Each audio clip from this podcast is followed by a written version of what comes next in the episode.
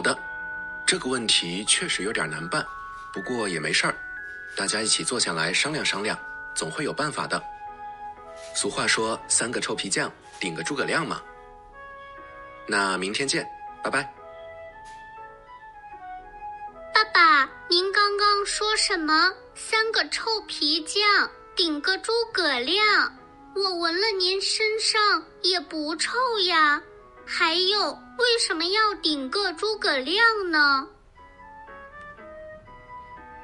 哈哈，三个臭皮匠顶个诸葛亮是句俗语。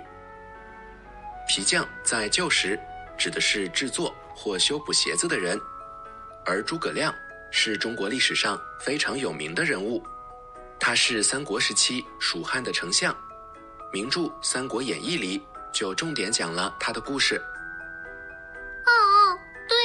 我知道诸葛亮的故事，像草船借箭、三顾茅庐，都是和他有关的故事。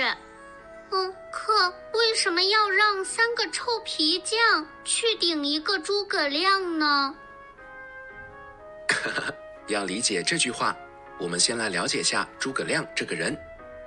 诸葛亮是一个很有智慧和谋略的人，他是蜀汉的丞相。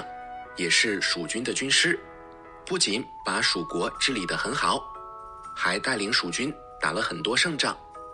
哇，诸葛亮这么厉害呀！不仅如此，诸葛亮还是一个发明家。据说他用木头制作了一种运输工具，叫木牛流马，专门在那种崎岖难走的道路上行走运送东西。对了。据说他还发明了一种纸灯笼，里面放着大灯，点上灯，灯笼就能靠着热空气升上天空。古代军队就用这种灯来传递消息。现在我们经常用它来许愿祈福呢。您说的纸灯笼是不是就是我们上次元宵节在河边放的孔明灯？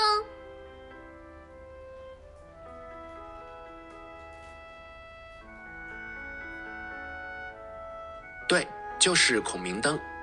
诸葛亮也叫诸葛孔明，孔明是他的字。传说这种纸灯笼是诸葛孔明发明的，所以。大家也叫他孔明灯。嘿嘿，诸葛亮的创造力可真强，他好聪明呀。对呀，后来人们只要一说到聪明人，就会想到诸葛亮了。可我还是不明白，三个臭皮匠怎么顶上一个诸葛亮？这里的“顶”是相当的意思。这句话的意思是。三个像皮匠一样的普通人在一起，他们的智谋就相当于诸葛亮的智谋了。比喻人多出智慧，人多力量大。哦，原来是这个意思呀。是的，像诸葛亮这么聪明的人肯定很少，但是我们作为普通人也不能气馁自卑。遇到难事儿，只要集中众人的智慧和力量，就能像诸葛亮一样足智多谋、运筹帷幄了。当然，这句话也告诉我们，要懂得集合大家的聪明才智，要学会团队合作。我明白了，遇到自己解决不了的问题，我可以叫上朋友来帮忙，比如鹏鹏、娜娜。